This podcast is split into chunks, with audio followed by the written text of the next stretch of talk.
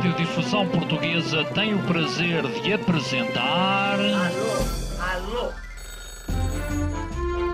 Prova Oral. Uma rubrica de Fernando Alvim. Alô, alô. Todas as tardes aqui na sua Antena 3. Um programa bem divertido para toda a família. Basta telefonar e conversar. Ah, é da Praça da Figueira? E? Do Lógico? Prova Oral. Um programa para gente nova. A vossa atenção, portanto, para o programa Prova Oral. Antes que todos comecem, começamos nós. Aqui, posto de comando do movimento das Forças Armadas. Quem disse que o 25 de Abril não pode ser em novembro? Como eram as gerações anteriores à nossa que resistiram à ditadura? Estou satisfeitíssimo, a ver se isto dá uma volta.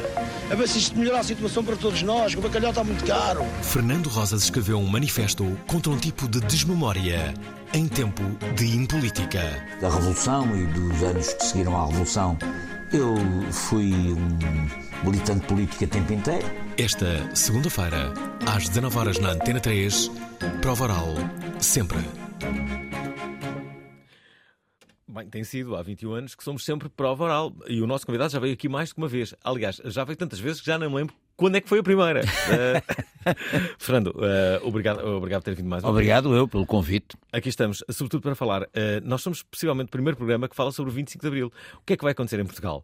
Como devem calcular, a partir de janeiro de 2024, não se vai falar outra coisa em Portugal do que o 25 de Abril. As câmaras municipais estão desertas para fazerem eventos sobre o 25 de Abril. E muito bem, diga-se. Ehm, porque, na verdade, Fernando, quando penso no 25 de Abril, penso sempre na coragem daquelas pessoas que conseguiram, de facto, fazer uma revolução quase perfeita. Foi uma revolução quase perfeita, ou não? Bom, eh, o 25 de Abril começou por ser um golpe militar, é? mas um golpe militar absolutamente excepcional na história dos golpes militares do século XIX e do século XX em Portugal. Porque houve pouco sangue? Porque, eh, porque foi um golpe militar feito por oficiais intermédios, por capitães e majores. No movimento militar havia dois únicos coronéis, o resto eram, a maioria capitães, majores, eh, portanto, oficiais intermédios, que refletiam o cansaço da guerra. O cansaço psicológico, social, pessoal da guerra. Eram homens que tinham feito três, quatro comissões em África. Eram homens que sabiam que aquilo era uma guerra que não se podia ganhar. Era uma guerra feita contra o sentido da história, de- de- da grande vaga de descolonização eh, do pós-guerra. E era uma guerra que revelava a mentira do Portugal uno indivisível do Minha Timor, porque eles estavam lá, sabiam que não era, eh, que não era verdade. E, portanto, sabiam que aquilo era uma guerra sem fim e sem vitória possível e altamente sacrificante para aqueles miúdos que iam com. Eles eram comandantes de companhia, como sabe, eh, na tropa, a quadrícula militar, cada quadradinho da quadrícula estava entregue a uma companhia e cada companhia era esfiada por um capitão. E o capitão era o pai daquela, daqueles miúdos, daqueles eh, que ficavam sem pernas, com uma mina, ficavam sem a parte de baixo toda. Ficavam sem parte da cabeça se a mina estava no alto, ficavam e quando vinham inteiros, eh, vinham com, muitos deles vinham com stress traumático, não é? E, e depois er- eram dois anos na, na metrópole a preparar para ir para a guerra e dois anos nas frentes de guerra, numa das três frentes, Guiné, que era a pior, Angola e, e Moçambique. E, e, portanto, eram quatro anos de repente na vida dos jovens que era um buraco. Vinha-se, não se vinha, e a namorada esperava, e a mulher esperava, e a mãe e o pai sobreviviam, não é? E, portanto, o capitão era o, receptáculo da, da- da angústia, do medo, da, da frustração, da, da inutilidade da guerra, e, portanto, os capitães, de alguma maneira, interpretaram o cansaço social eh, com a guerra. Isto é, se não fossem capitães e sim coronéis, a história teria sido Sim, diferente. porque os coronéis não andavam no mato. Como diziam na altura, os coronéis estavam no ar-condicionado. é? Um coronel não ia ao mato. Quer dizer, a oligarquia das Forças Armadas não é? foi fiel ao regime até ao fim. O MFA não deve. O MFA não deve nada, o MFA e o 25 de Abril não devem nada à hierarquia militar superior. Esses, o, o Salazar e o Marcelo Caetano agarraram-nos até ao fim. São. eh, hum, eh, caíram a jurar fidelidade na célebre Brigada do Reumático, que vai, em março de 74, prestar fidelidade ao, ao Marcelo Caetano. O problema é que, como os a conspiração dos capitães e dos majores faz da Brigada do Reumático uma cabeça sem corpo. O que se verifica no 25 de Abril, quando a tropa vem para a rua e o regime, o governo, não tem tropa para o defender. Praticamente não tem tropa para o defender e, eh, e o movimento militar, portanto, pode, eh, mesmo com debili- debilidades e riscos, o contexto era altamente favorável, porque, porque do outro lado, as tropas não, não- recusaram-se a disparar. Ou seja, o 25 de Abril, do ponto de vista estritamente militar, resolve-se na Rua do Arsenal e na Ribeira das Naus. Eh, Quando a tropa de Cavalaria 7, a única unidade moderna, aliás, com tanques modernos, fiel ao regime, se depara, do outro lado, com os tanques do Salgueiro Maia, que eram da Segunda Guerra eh, Mundial. Eh, Já ouvi muitas vezes esse episódio. Há aí um clima de grande tensão. Acho que há uma ordem para disparar claro que eles não, não, não acatam. não acatam. Não só há uma parte deles que não acatam, como há uma parte deles que se passa para o, o- o campo da, da, da revolta, do, do movimento militar. Mas, mas passam como? Fisicamente? Vão Fis- mesmo? Fisicamente. Há uma parte que fica e, e volta para trás.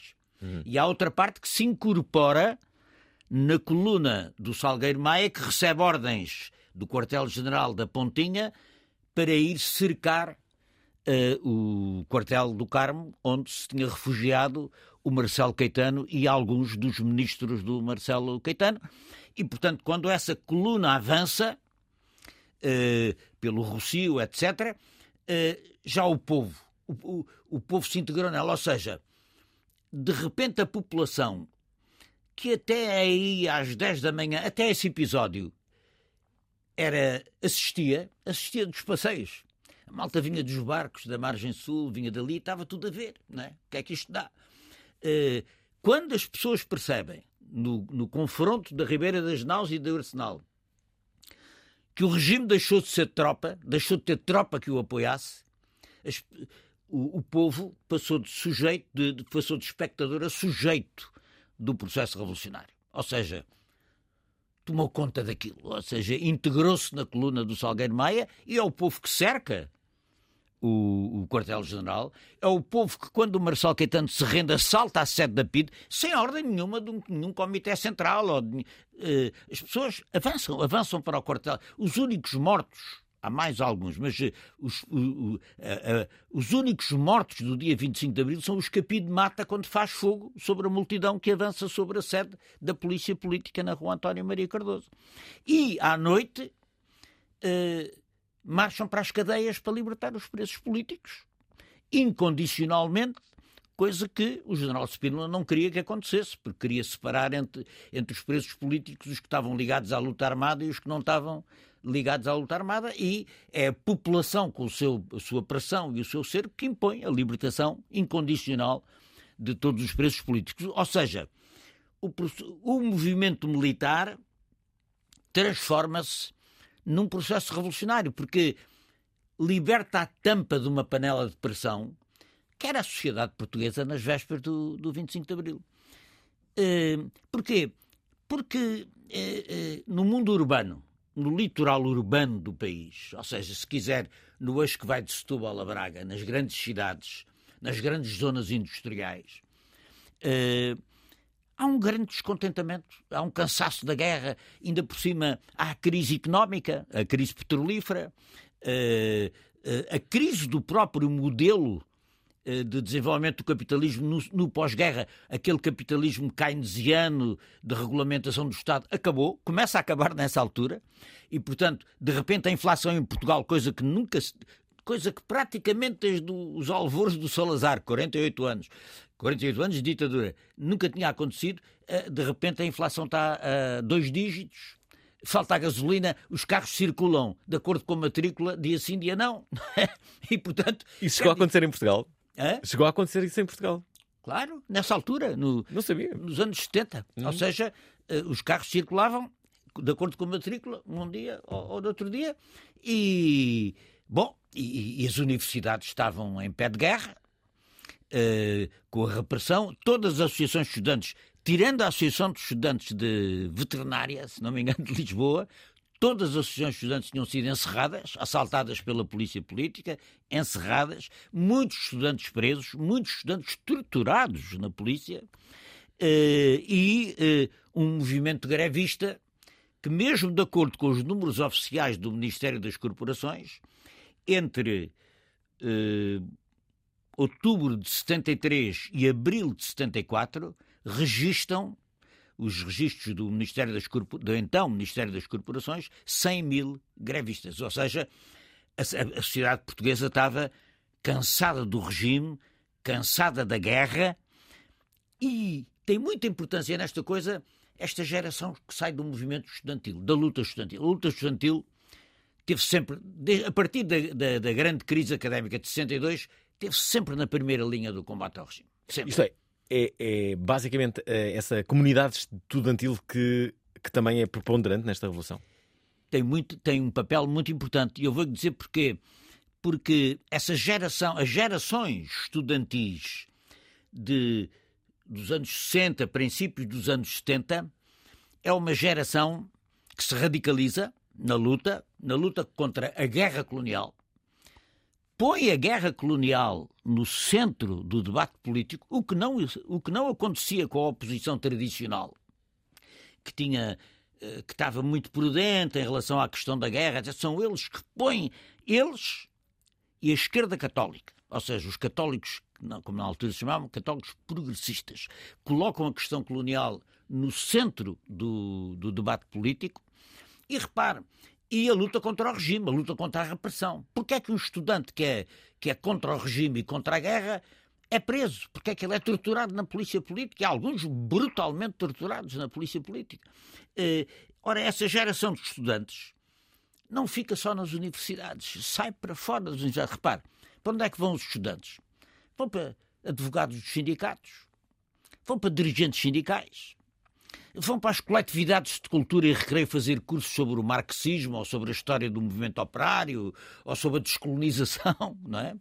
E, e, portanto, vão da universidade para a sociedade civil e para as fábricas e para as empresas e, e portanto, há uma muda eh, ne- nesse sentido, hum, eh, digamos assim, as ideias dominantes na oposição mudam. Há uma, há uma, há uma geração estudantil que ajuda hum, a, a- a fazer do dos socialismos vários a, a- ideia hegemónica, a ideia predominante. E isso tem muita importância em criar o contexto, em criar a base, o cadinho onde o movimento militar se vai eh, desenvolver. Ou seja, o movimento militar nunca teria tido o apoio, a cumplicidade, a facilidade que teve em, em- em- em agir com, com coragem, com determinação, com risco, se não fosse esse ambiente que eh, na sociedade portuguesa, no mei- nos meios urbanos da sociedade portuguesa, se tinha criado e que ajuda a duas coisas: a transformar o golpe militar em revolução eh, e a. E a e, a- e a- e a- e a permitir que desse golpe militar saísse uma, uma onda, uma onda imparável, não é? Eh, uma onda imparável e inesperada. Não havia ninguém na oposição, nas oposições, ou no regime, muito menos no regime, ou mesmo internacionalmente, que esperasse essa transformação. O golpe militar, de repente, transforma-se numa onda revolucionária, uma onda que invade tudo, invade as empresas, as escolas, os locais, as paredes, as ruas, uma onda imparável. E uh, a antena da CIA em Portugal não tinha ninguém, porque em Portugal não se passava nada, não havia responsável da antena da CIA. Tá, em Portugal não se passa nada. O embaixador americano em Portugal era um amigo do Nixon, que era o presidente na altura, era um amigo pessoal do Nixon que já estava a ficar velho não, e o Nixon precisava de corresponder ao dinheiro que ele tinha dado para a campanha, então colocou em Lisboa, que era um posto. Na altura em que se deu o 25 de Abril, andava de férias pelos Açores. Portanto, é, um, é um processo revolucionário que explode inesperadamente e para, e para o qual, na realidade, do ponto de vista da política, ninguém estava muito preparado para, para, para, para, para o giro. É uma onda, é uma onda que vem é uma onda que invade o cotidiano e, e, e marca de uma forma eh, completamente desconhecida a vida, a vida das pessoas. É? Ouvintes da Provaral já o perceberam, temos uma, uma aula, uma aula de, de, de história, a céu aberto. Uh, neste caso, o céu é a rádio. O nosso convidado é o professor Fernando Rosas. Ele tem um livro que se chama Ensaios uh, de Abril. Já agora, deixem-me só dizer que amanhã, curiosamente, estamos aqui a falar sobre o passado. E amanhã vamos falar sobre o futuro. Inteligência Artificial. Inteligência Artificial é basicamente uma ciência e uma engenharia. O que fica para a máquina e o que fica para o homem. Em primeiro lugar, eh, a mudança de uma sociedade antropocêntrica para uma sociedade maquinocêntrica. Responsabilidade humana ou máquinas morais. Já estamos rodeados de inteligência artificial e, e, a verdade é que a legislação não está a acompanhar. Na era da tecnologia, será que vamos usar a cabeça? Esta terça-feira, a inteligência não vai ser artificial. Não diga sempre não em inglês. Às 19 horas, na Antena 3. Ouvintes da Provaral, precisamos da vossa inteligência. Uh, uh, fazendo o quê? Usando o WhatsApp da Provaral, o número é o de sempre, 960386272. Estamos a falar sobre ensaios de abril, estamos a falar sobre a Revolução. Não se esqueçam, eventualmente somos o primeiro programa na rádio que está a falar já daquilo que vai acontecer em 2024. Antecipamos. E assim em 2024 não falamos uma única vez. Não, vamos ter que falar com a certeza. Mas, ainda assim, temos aqui o primeiro convidado, Fernando Rosas. Não vamos falar só sobre abril, vamos falar sobre o futuro a seguir.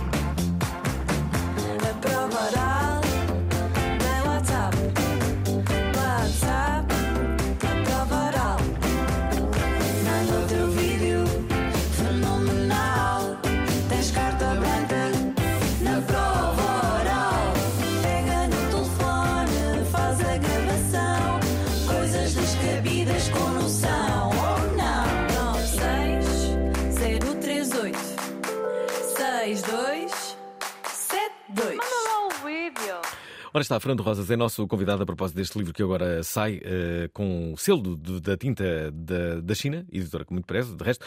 Um, uma, uma pergunta sobre o futuro, não é? Uh, gosta do futuro? Uh, o futuro hoje, na, na, na, sociedade de hoje, é um futuro sombrio, complicado, não é? E o problema não se trata de gostar ou não dele. O problema trata-se, a meu ver, não é? Trata-se sobretudo de saber como é que o vamos enfrentar. Como é que o vamos enfrentar? Vou-lhe fazer uma pergunta. Imagina que tinha uh, ah, 25 anos.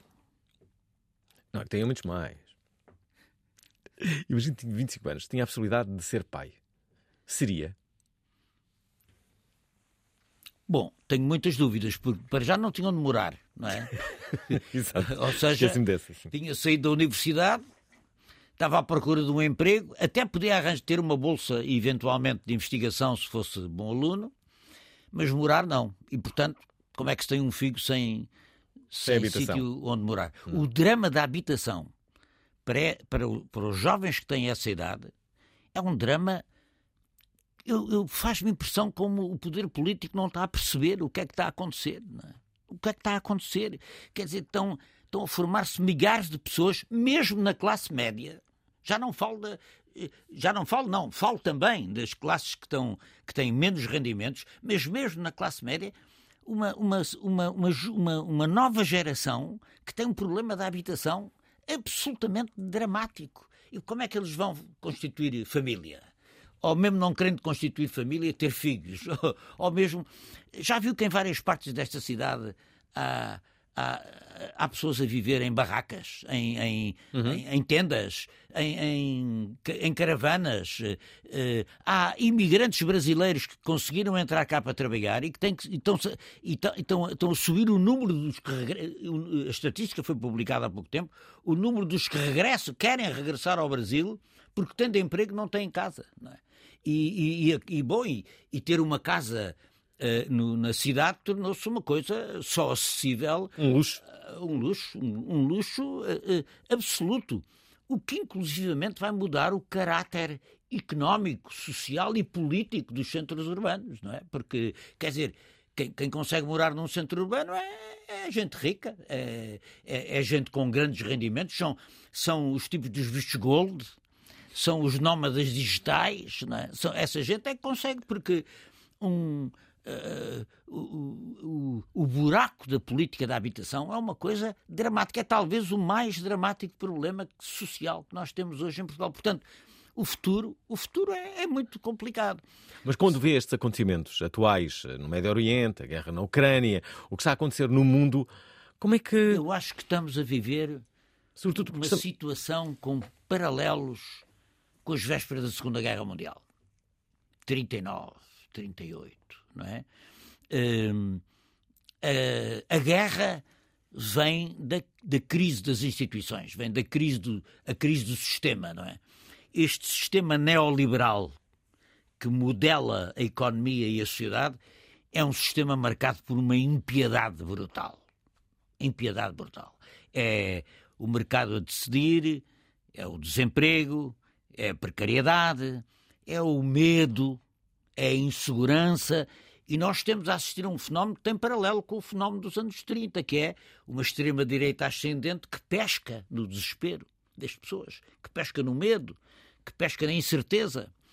Eh, e, portanto, eu acho que se preparam eh, confrontos brutais na, na, na sociedade internacional confrontos brutais, quer dizer, eh, eh, porque, porque o rastro de destruição económica ou social que o capitalismo neoliberal deixa prepara convulsões, prepara convulsões étnicas, prepara convulsões eh, étnico-religiosas, prepara convulsões interimperialistas entre, entre blocos imperiais que se disputam zonas de, zonas de, de, de controle, zonas de influência no mundo. E, portanto, eu acho que vivemos um futuro bom, já para não dizer que tudo isto se passa num contexto de catástrofe ambiental mais ou menos iminente. Não estou a ser, não estou a ser catastrofista, estou a ser. Uh, estou a fazer um diagnóstico uh, sombrio. Não estou a dizer que não há forma de evitar isto. Estou a dizer que só se pode evitar isto se se tiver consciência do diagnóstico a fazer do que temos, uh, do que temos pela frente. E depois todo este mundo brutal, todo este mundo brutal que decorre desta ideologia neoliberal que está instalada, deste salve-se quem puder, desta, desta lei da selva que aí está, eh, faz esta coisa extraordinária, é banalizar o massacre. É? Em Gaza está, está a haver um genocídio em Gaza. Não há problema nenhum. É o direito de defesa do Estado de Israel. Não é? O Hamas pratica o terrorismo. O Estado de Israel pode praticar o genocídio a seguir, que não, não há problema nenhum. E, portanto, eh, eu acho que vivemos tempos sombrios. E vivemos tempos sombrios para a democracia. Ou seja, há uma espécie de outono da democracia. É curioso que é, é isso que estamos a falar, de democracia, aquilo que, que é, o 25 de Abril nos deu. Um... Bom, e, e, não deixa de ser repare, eu tenho 77 anos, não é? Uh, os meus 25 anos, bom, a partir dos 15, não é? Como eu escrevo no meu livro, uhum. na, na, numa nota autobiográfica que o livro tem, uh, entre os 15 e os 28 eh, anos, não fiz mais nada do que lutar contra a ditadura. Contra a ditadura, contra a guerra colonial, fui preso duas vezes, etc. Uh, estive na clandestinidade, estava na clandestinidade quando veio o 25 de Abril, e para mim, um homem que viveu esse tempo, viveu a, a, o primeiro dia do resto da minha vida, que foi o 25 de Abril, não é? Uh, chegar a esta idade e chegar aos 50 anos do 25 de Abril e ver este esmorecimento uh, da democracia. Ver esta coisa pastosa que está instalada, esta, esta ausência de política como razão estratégica, quer dizer, uma espécie de impolítica que trata da governança, mas não do governo. Não é? Trata dos negócios, mas não das ideias. E, e isto a perpetuar-se como chão da democracia, eu acho que isto vai acabar, não vai acabar bem.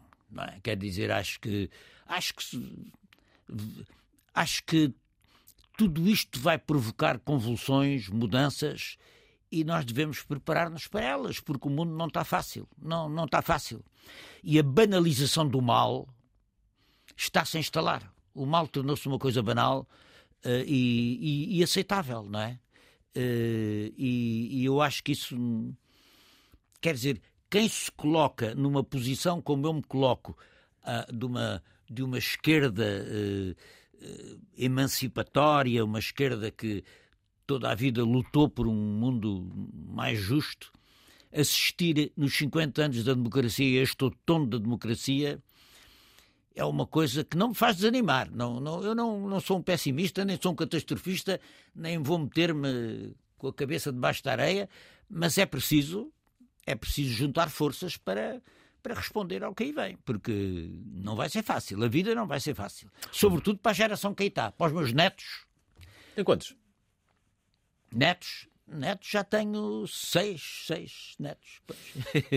Bom, e, e, e, tenho um bisneto já. Portanto, já um bisneto. um bisneto. O que é que lhes diz aos seus netos? O que é que, o que, é que acha que eles vão encontrar? Aos meus netos tento informá-los, não é? Uh, tento tento informá-los do que é que se passou. O meu livro é dedicado aos meus netos, é? ou seja, e, e dizer-lhes para eles conhecerem o património do passado para reinventarem o futuro. Reinventar um futuro. É preciso reinventar um futuro. Um futuro, um futuro onde eles possam onde eles possam ser felizes, onde eles possam fazer o que gostam, onde eles possam eh, ter os seus, os seus companheiros e companheiras, os seus filhos, as suas filhas, os netos, enfim, onde eles possam realizar-se eh, como pessoas. Adoro o termo reinventar o futuro, porque de facto, ao contrário do passado, o futuro ainda pode ser reinventado, claro, não é? Claro, e, te, e, vai ter que ser. Repare, isso vai ter que ser, porque o, o, presente que nós temos é um presente de decadência, é um presente de, de convulsão. É preciso sobre.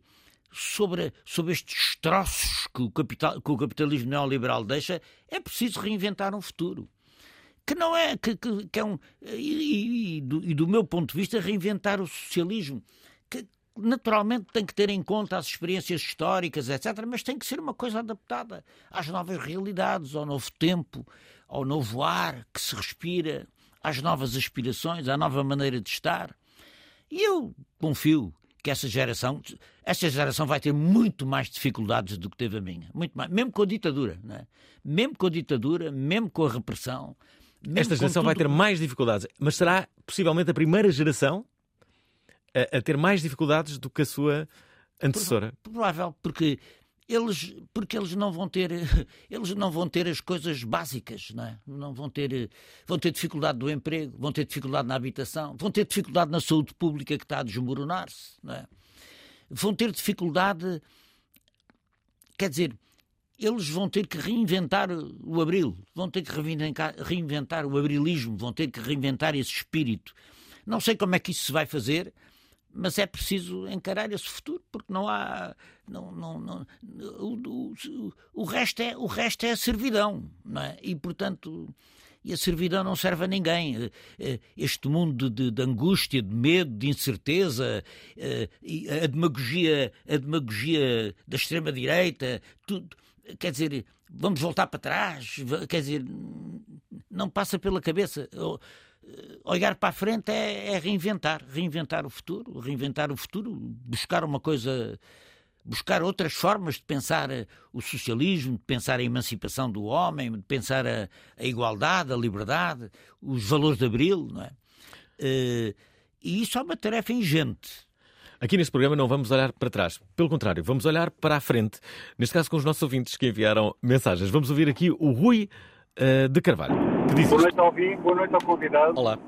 Acho muito interessante a discussão que está a ser tida, uh, em particular porque desmistifica-se aqui um, uma, uma, mentira que é repetida muitas vezes, que a comunidade estudantil académica uh, que traz, está ligada à ditadura e ao fascismo. e, como é de conhecimento de quem estuda a história desta, desta evolução, sabe perfeitamente que é nem mais nem menos do que aquilo que está a ser dito pelo, pelo convidado. Tanto que as influências brasileiras de cânticos eh, estudantis vêm também nesse sentido, de, sentido de dissimular eh, canções de, com mensagens de, de revolta. Por isso, está muito interessante. Obrigado e boa noite. Não sabia disto dos cânticos brasileiros que influenciaram também os nossos. Exatamente. Então, e o Amazonas que numa pororoca deságua no Tejo. cantava, cantava o, o, o, nosso cantor comum de tanto o Chico Buarque. Uhum. Já agora, o Sérgio diz, diz isto. Boa tarde. Eu gostava de ouvir a opinião uh, quando se diz o problema de Portugal é que fez uma revolução sem mortes. O 25 de Abril foi com com flores. Um, o que é que quer dizer? Concorda com essa afirmação? Bom, houve. Uh, mostrar a Revolução de Abril como uma coisa florida, amável e, e, e, e, mais ou menos eh, folclórica não é todo o meu ponto de vista.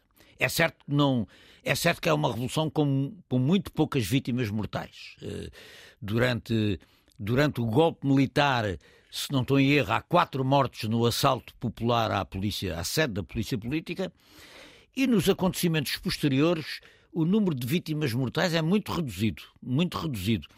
Eh, no período revolucionário, se quiser, entre o 25 de abril de 64 e o 25 de novembro de, de 75. Eh, há contam-se pelos dedos de uma mão, não é? Agora, isto não significa que a revolução não tenha sido uma revolução muito impetuosa eh, e muito subversiva no, no, que, ela, no, no, no que ela procurou realizar. Porque nacionalizou os setores estratégicos da economia, a banca, o capital financeiro, eh, realizou a reforma agrária, ocupou as terras dos, dos, dos, agrários e dos latifundiários, criou unidades coletivas de produção, eh, além de que eh, criou uma democracia que tem uma particularidade histórica muito interessante: é que é uma democracia que nasce na rua. A democracia em Portugal, ao contrário da Espanha, a democracia em Portugal não é otorgada por ninguém. Não é um poder político aflito que otorga uh, otorga a conta-gotas uma democracia para, para se aguentar. Não. A democracia em Portugal foi conquistada na rua. Foi conquistada nas fábricas, foi conquistada nas escolas, foi conquistada nos empregos, a liberdade de expressão, a liberdade de associação, a liberdade de manifestação, o direito à greve, a legalização, a, a, a, a liberdade sindical. E, portanto, é uma revolução que faz conquistas de baixo para cima. E por isso é que é uma democracia eh, forte, que não. Que, é difícil retirar. Estas democracias que se conquistam de baixo para cima são, são sólidas. Hum, não agarrou tudo o que conquistou, porque depois a seguir ao 25 de novembro, há uma mudança de relação de forças e as privatizações, a reforma agrária, isso não, não agarrou. Mas agarrou a democracia. A revolução agarrou a democracia. Deixem-me só dizer que estamos a 20 minutos do final deste programa. Já perceberam, o nosso convidado é absolutamente extraordinário. É o Fernando Rosas. Tem um livro que se chama Ensaios de Abril, que acaba de sair. De resto, durante este programa, a Diana Duarte, que também faz parte dele, envia uma mensagem a dizer que a minha geração, programa que dá na RTP3, uh, eh, a próxima convidada vai ser a sua filha. Leonor Rosas. Eh, é verdade. A sua filha o que é que faz? A minha filha é antropóloga. Okay. Uh, tirou o mestrado de antropologia e está agora a tirar o doutoramento em, em antropologia. Curiosamente, a tese de doutoramento dela é sobre exatamente uh, uh, o rasto monumental do colonialismo nos centros urbanos, não é? os monumentos que a ideologia colonial criou em Portugal por comparação entre a cidade de Lisboa e a cidade de Bruxelas, outro, hum. outro Estado eh, colonial. E, portanto, como é que esses monumentos são encarados pela, pelas cidades onde eles nasceram e o significado que têm é o. Espero não estar a trair muito o tema de estudo dela, mas é o estudo, é a tese de doutoramento dela, anda à volta destas ideias. Porque falamos em teses de doutoramento. A convidada de sexta-feira faz uma tese de doutoramento uh, sobre obesidade. Ana Domingues é investigadora e quer descobrir como podemos perder peso. Há duas formas de acumular peso. Ou porque se come mais. Faz importantes revelações. Existe um cão que é o labrador. E o labrador tem uma mutação precisamente igual a que, àquela que certos humanos têm, que é uma mutação de um gene que se chama Pro-Opiomelanocortin. Nós, os humanos, manipulamos uh, uh, fizemos uma direção uma, uma, evolutiva, portanto, evoluímos o cão numa direção, que é a direção de ser fiel. E quando é que os, os cães são fiéis? Quando têm fome. Seremos também nós fiéis ao que aí vem? Houve, em 1994 houve uma revolução no, no, estudo genético da obesidade, que foi descoberta de uma hormona chamada leptina. Uh, Falas muito dessa hormona. Falo muito dessa hormona, porque essa hormona, em 1994, foi a primeira hormona que se descobriu que convenceu a comunidade científica que a obesidade não é um problema de, da moral, mas é um problema biológico. Não percam, sexta-feira, dia 10 de novembro, às 19 horas, na Antena 3. Ficou esta frase na cabeça. Olha, Quando é que os eh, cães. Para a sua convidada de sexta-feira, devo dizer que uh, eu emagreci 30 e tal quilos em 5 anos. Portanto. Como assim? emagreci por. Uh, Fez alguma dieta? mudei de hábitos alimentares radicalmente e habituei-me a comer menos e a comer melhor. É? Acho que é a melhor. Ela, ela, ela que é especialista, mas o que é facto é que eh, comigo isso. Eh, fiz uma operação eh, grave, profunda, uhum. e isso obrigou-me a, mudar, a mudar de vida, a mudar de vida em termos de. Eu já não lembro sequer uh, de o ver como mais de 30 Pois eu, eu cheguei a pesar uh, 100 e 4 quilos. Não me lembro. É verdade. Pesou e há fotografias que eu demonstro. A sério? E hoje peso 70, portanto, é fazer a diferença. Temos aqui, temos... podia ter escrito por fácil aqui do, do, do livro da convidada. Já agora deixem-me só dizer, estamos a receber muitas mensagens. A culpa é claramente do nosso convidado. Uma delas é da Joana. Quero ouvir agora quatro de uma só vez. Olá, boa noite Olá. ao convidado e ao Alvin. Gostava de dizer que o tema do 25 de Abril uh, é muito interessante e que acho que é das datas mais fantásticas que temos no nosso país. E gostava de colocar uma questão ao convidado, que é uh, perante os desafios é, que temos hoje na nossa sociedade, um, se a nossa sociedade terá uh, condições enquanto uh, sociedade coesa, que podemos ou não ser, para um, fazer aqui uma eu não diria revolução, diria uma evolução destes modelos eh, de governação que temos hoje em dia. Obrigada. Isto era a questão da Joana, calma, que uh, já vai responder, mas entretanto mais três mensagens. Boa noite, para o Voral. Eh, estava a ouvir uh, atentamente e senti-me compelido a partilhar convosco uma, uma, história relacionada com o 25 de Abril. Quando ele aconteceu, eu ainda não era nascido, só, só iria nascer daí a 11 anos. Mas o meu irmão, que é bastante mais velho do que eu, conta que lá em casa o meu pai hum, encapava os livros com, com papel autocolante colorido, uh, os livros que estavam lá na estante, e o meu irmão achava que aquilo seria para eles não se estragarem. E mais tarde, depois do 25 de Abril, eh, esses, esses papéis autocolantes uh, saíram das capas dos livros e o meu irmão, à medida que também foi crescendo, foi-se apercebendo que eram livros de autores do leste, da América, um, ehm, que eram perigosos para, para ter em casa, especialmente para, para um professor primário, que era, que era a profissão do meu pai. E isto diz muito sobre o que é que significa o 25 de Abril e o, e o poder que pode ter um livro. Um abraço e bom programa. É, nos tempos atuais só colocam capas é às 50 sombras de Grey, não é? não, são este tipo de livros. Já agora, Maria João Cardoso, avança. Um, e convidado, Fernando Rosas, que Olá. Foi um excelente parlamentar quando esteve na, na Assembleia. Uhum. Uh, eu sou do lado oposto do, do lado político, mas há uma pergunta que eu gostava de fazer ao Dr. Fernando Rosas. Se este sistema que se impôs, uh, o nosso método de, de, de, eleição de deputados, eu dou um exemplo, o Distrito de Braga, o cabeça de lista, nem sequer é da zona de Braga, quer dizer, nota-se que toda a estrutura, eu não decido, eu não consigo decidir no representante do meu distrito, portanto é-me imposto. Isso não está à altura também dos partidos assumirem a responsabilidade ou de se mudar eh, este tipo de eleição, não é? Porque eu há 40 anos escolho para a Assembleia e há deputados que são os mesmos uh, que lá estão. Portanto, isto acho que um, um ato político deve ser vivido, executado e depois voltarem à sua vida civil e não fazer disso uma profissão. Para mim, isso é que eu acho que também está muito mal no nosso sistema político. Obrigada, boa noite. Obrigado, Maria João. Uh, temos aqui mais duas. João Ferreira. Só lhe falta dizer mesmo uma coisa. A culpa disto tudo está a acontecer é nossa, que votamos neste sistema obsoleto e que votamos nestes partidos e nestes, nestes fantoches de sempre. De resto, subscrevo mesmo por baixo tudo o que ele está a dizer. Há alguém com noção da realidade neste país. Muitos parabéns a quem o convidou e muitos parabéns a quem está a ter este discurso. Quem convidou fui eu. Obrigado pelos parabéns. Boa tarde. Eu gostava de ouvir a opinião uh, quando se diz o problema de Portugal é que fez uma revolução sem mortes o 25 de Abril foi com, com flores. Um, o que é que quer dizer?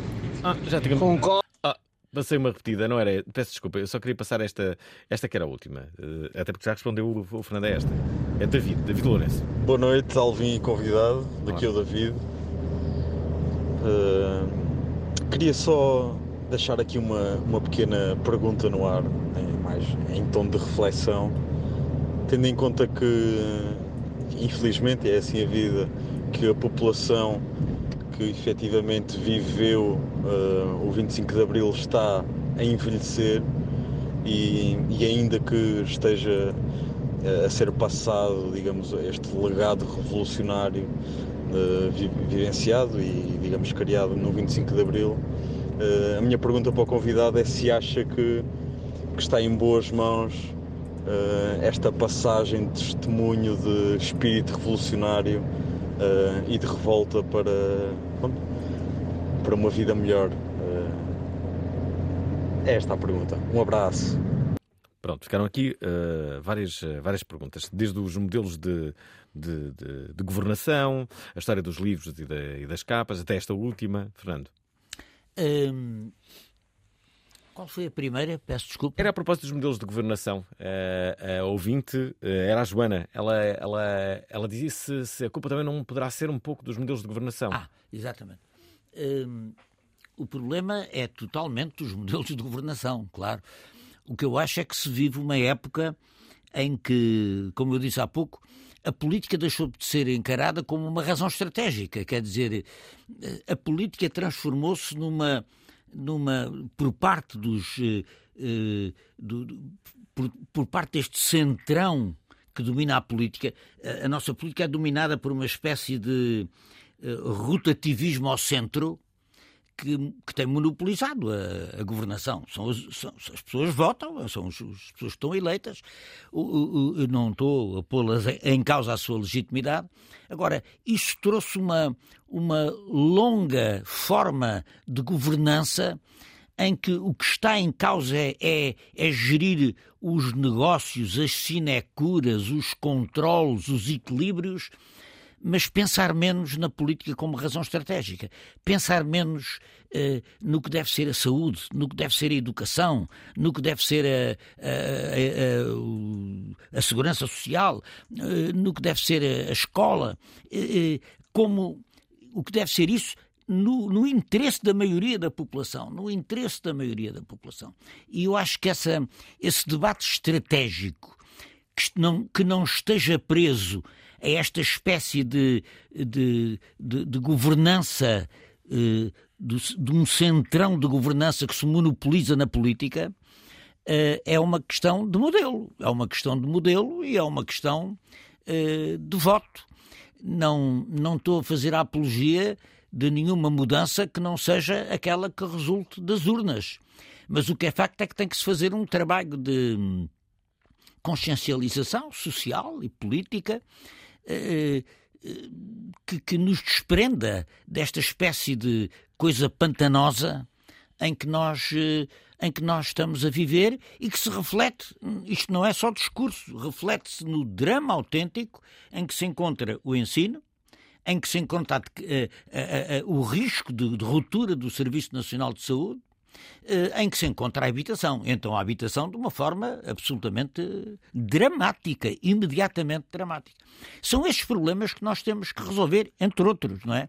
E, e eu acho extraordinário que eh, a lei da habitação que, que foi aprovada, por exemplo, seja uma lei da habitação que acaba por ser uma espécie de financiamento aos senhorios para continuar a aumentar as rendas, porque não há, não há uh, barreira para as rendas de casa.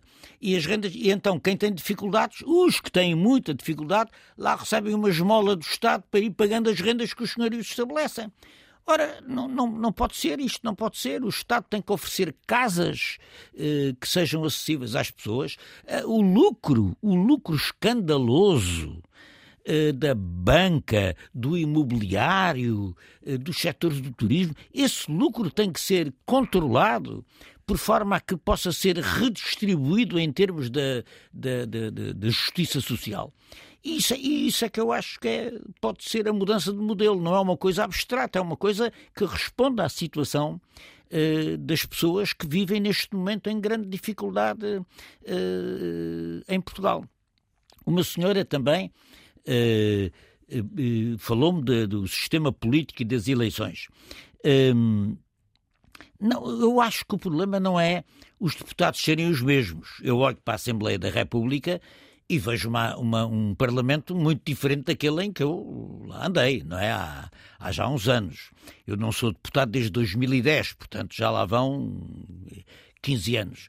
Tem saudades?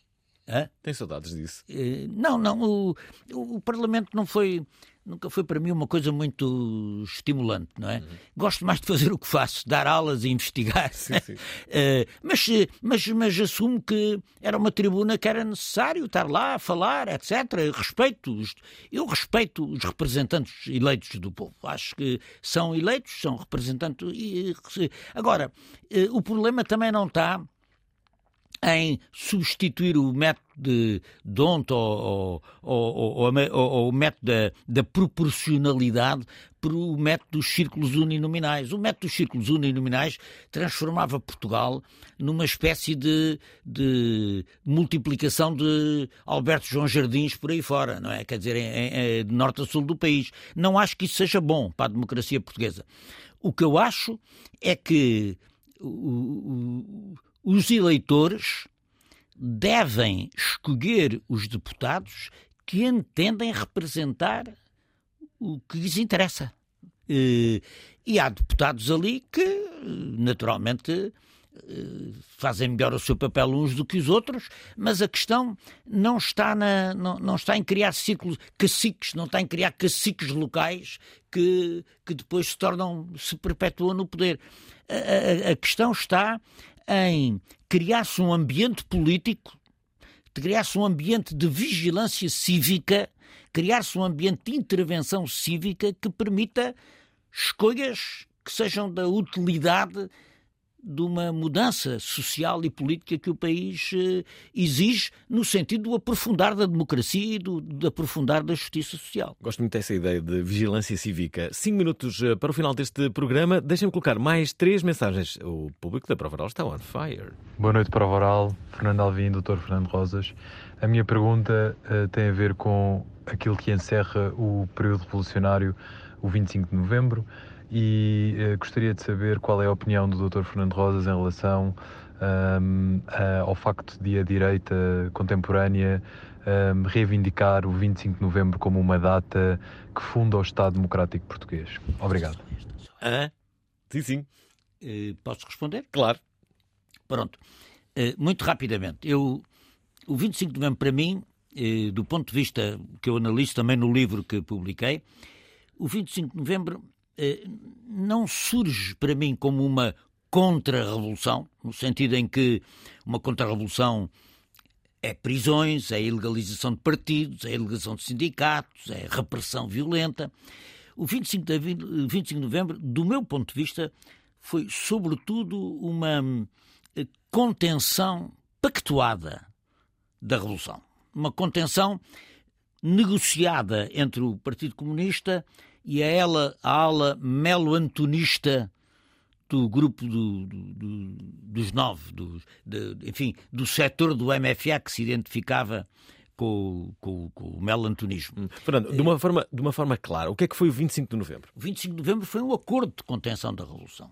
Ou seja, foi um equilíbrio que poupou uma contra-revolução a sério, como queria a direita mais eh, radical, travou a aventura militar eh, do, de alguns setores do MFA que também se vinha eh, a desenvolver, e um equilíbrio do qual resulta a Constituição de 1976, que consagra, que consagra as conquistas fundamentais da Revolução, consagra a reforma agrária, consagra, e aliás, diz que elas são uh, irrevogáveis, não é? Quer dizer, uh, consagra-as como conquistas const consagradas constitucionalmente e não revogáveis.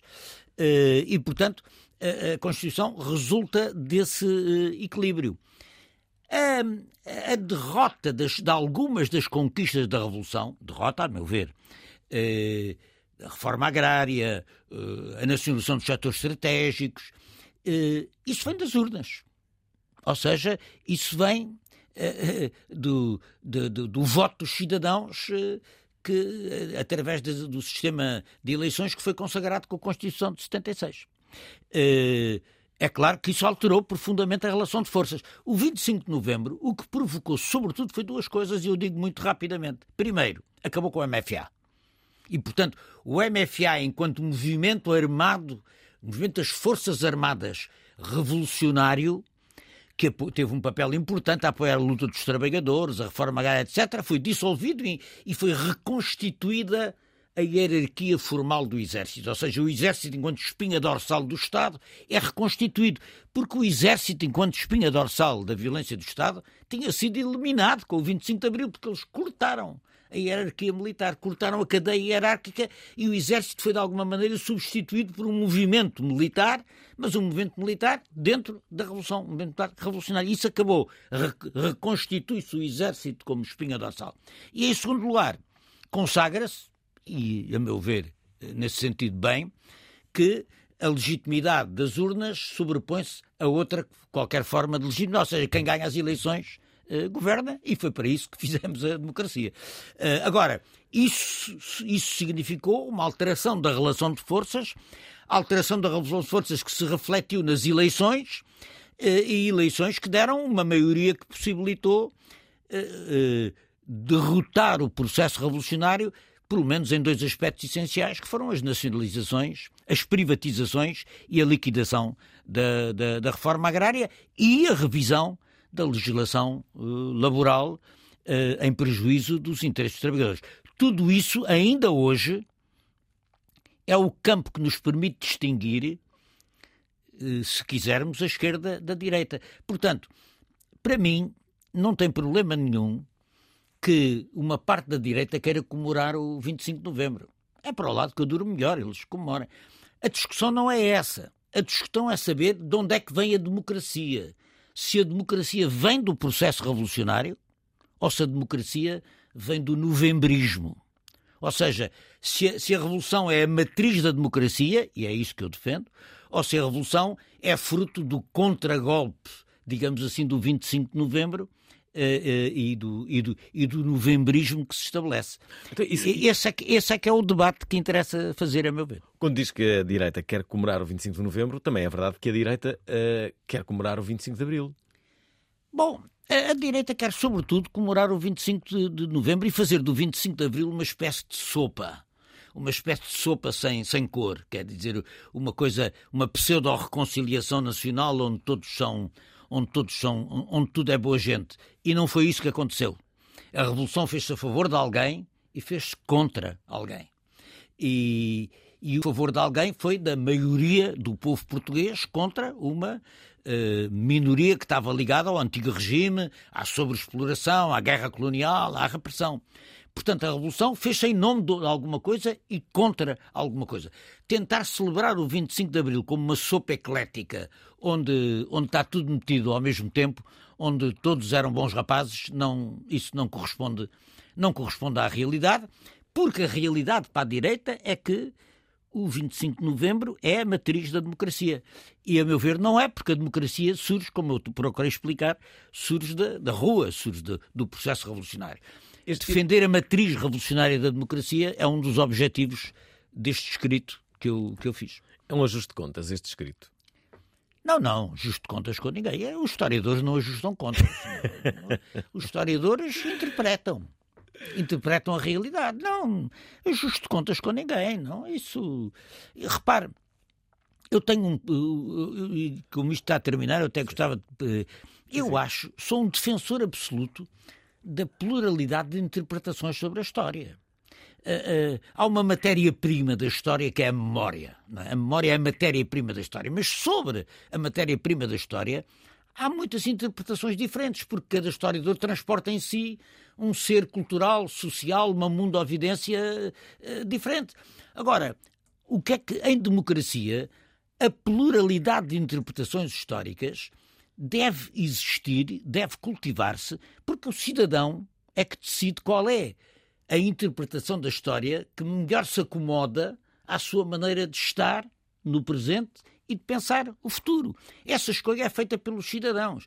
Não, não temos que andar agora a perseguir interpretações da história porque esta é correta ou incorreta. Não, há uma pluralidade de interpretações e em democracia o cidadão escolhe qual das visões da história que estão que estão presentes lhe convém à, maneira, à, maneira, à sua maneira de, de encarar a vida, de encarar o presente, de pensar o futuro. É isso que é uh, o pluralismo na, na, história é um reflexo do pluralismo na democracia. Eu ficava aqui uma vida inteira a ouvir o nosso convidado, uh, Dr. Fernando Rosas, professor. Ele tem um livro que se chama, uh, ia dizer Reinventar o Futuro, não, chama-se Ensaios de Abril, assim se chama. Obrigado, professor, por ter vindo. Nada, obrigado eu. Amanhã estamos de volta e vamos falar sobre a inteligência artificial, que é o que não falta neste programa. Inteligência artificial. Inteligência artificial é basicamente uma ciência e uma engenharia. O que fica para a máquina e o que fica para o homem. Em primeiro lugar, eh, a mudança de uma sociedade antropocêntrica para uma sociedade maquinocêntrica. Responsabilidade humana ou máquinas morais. Já estamos rodeados de inteligência artificial e, e, a verdade é que a legislação não está a acompanhar. Na era da tecnologia, será que vamos usar a cabeça? Esta terça-feira, a inteligência não vai ser artificial. Não diga sempre no em inglês. Às 19 horas, na Antena 3. Gostaram da emissão? Querem ouvir outra vez? Ouçam, partilhem, comentem. rtp.pt/play o podcast da prova oral.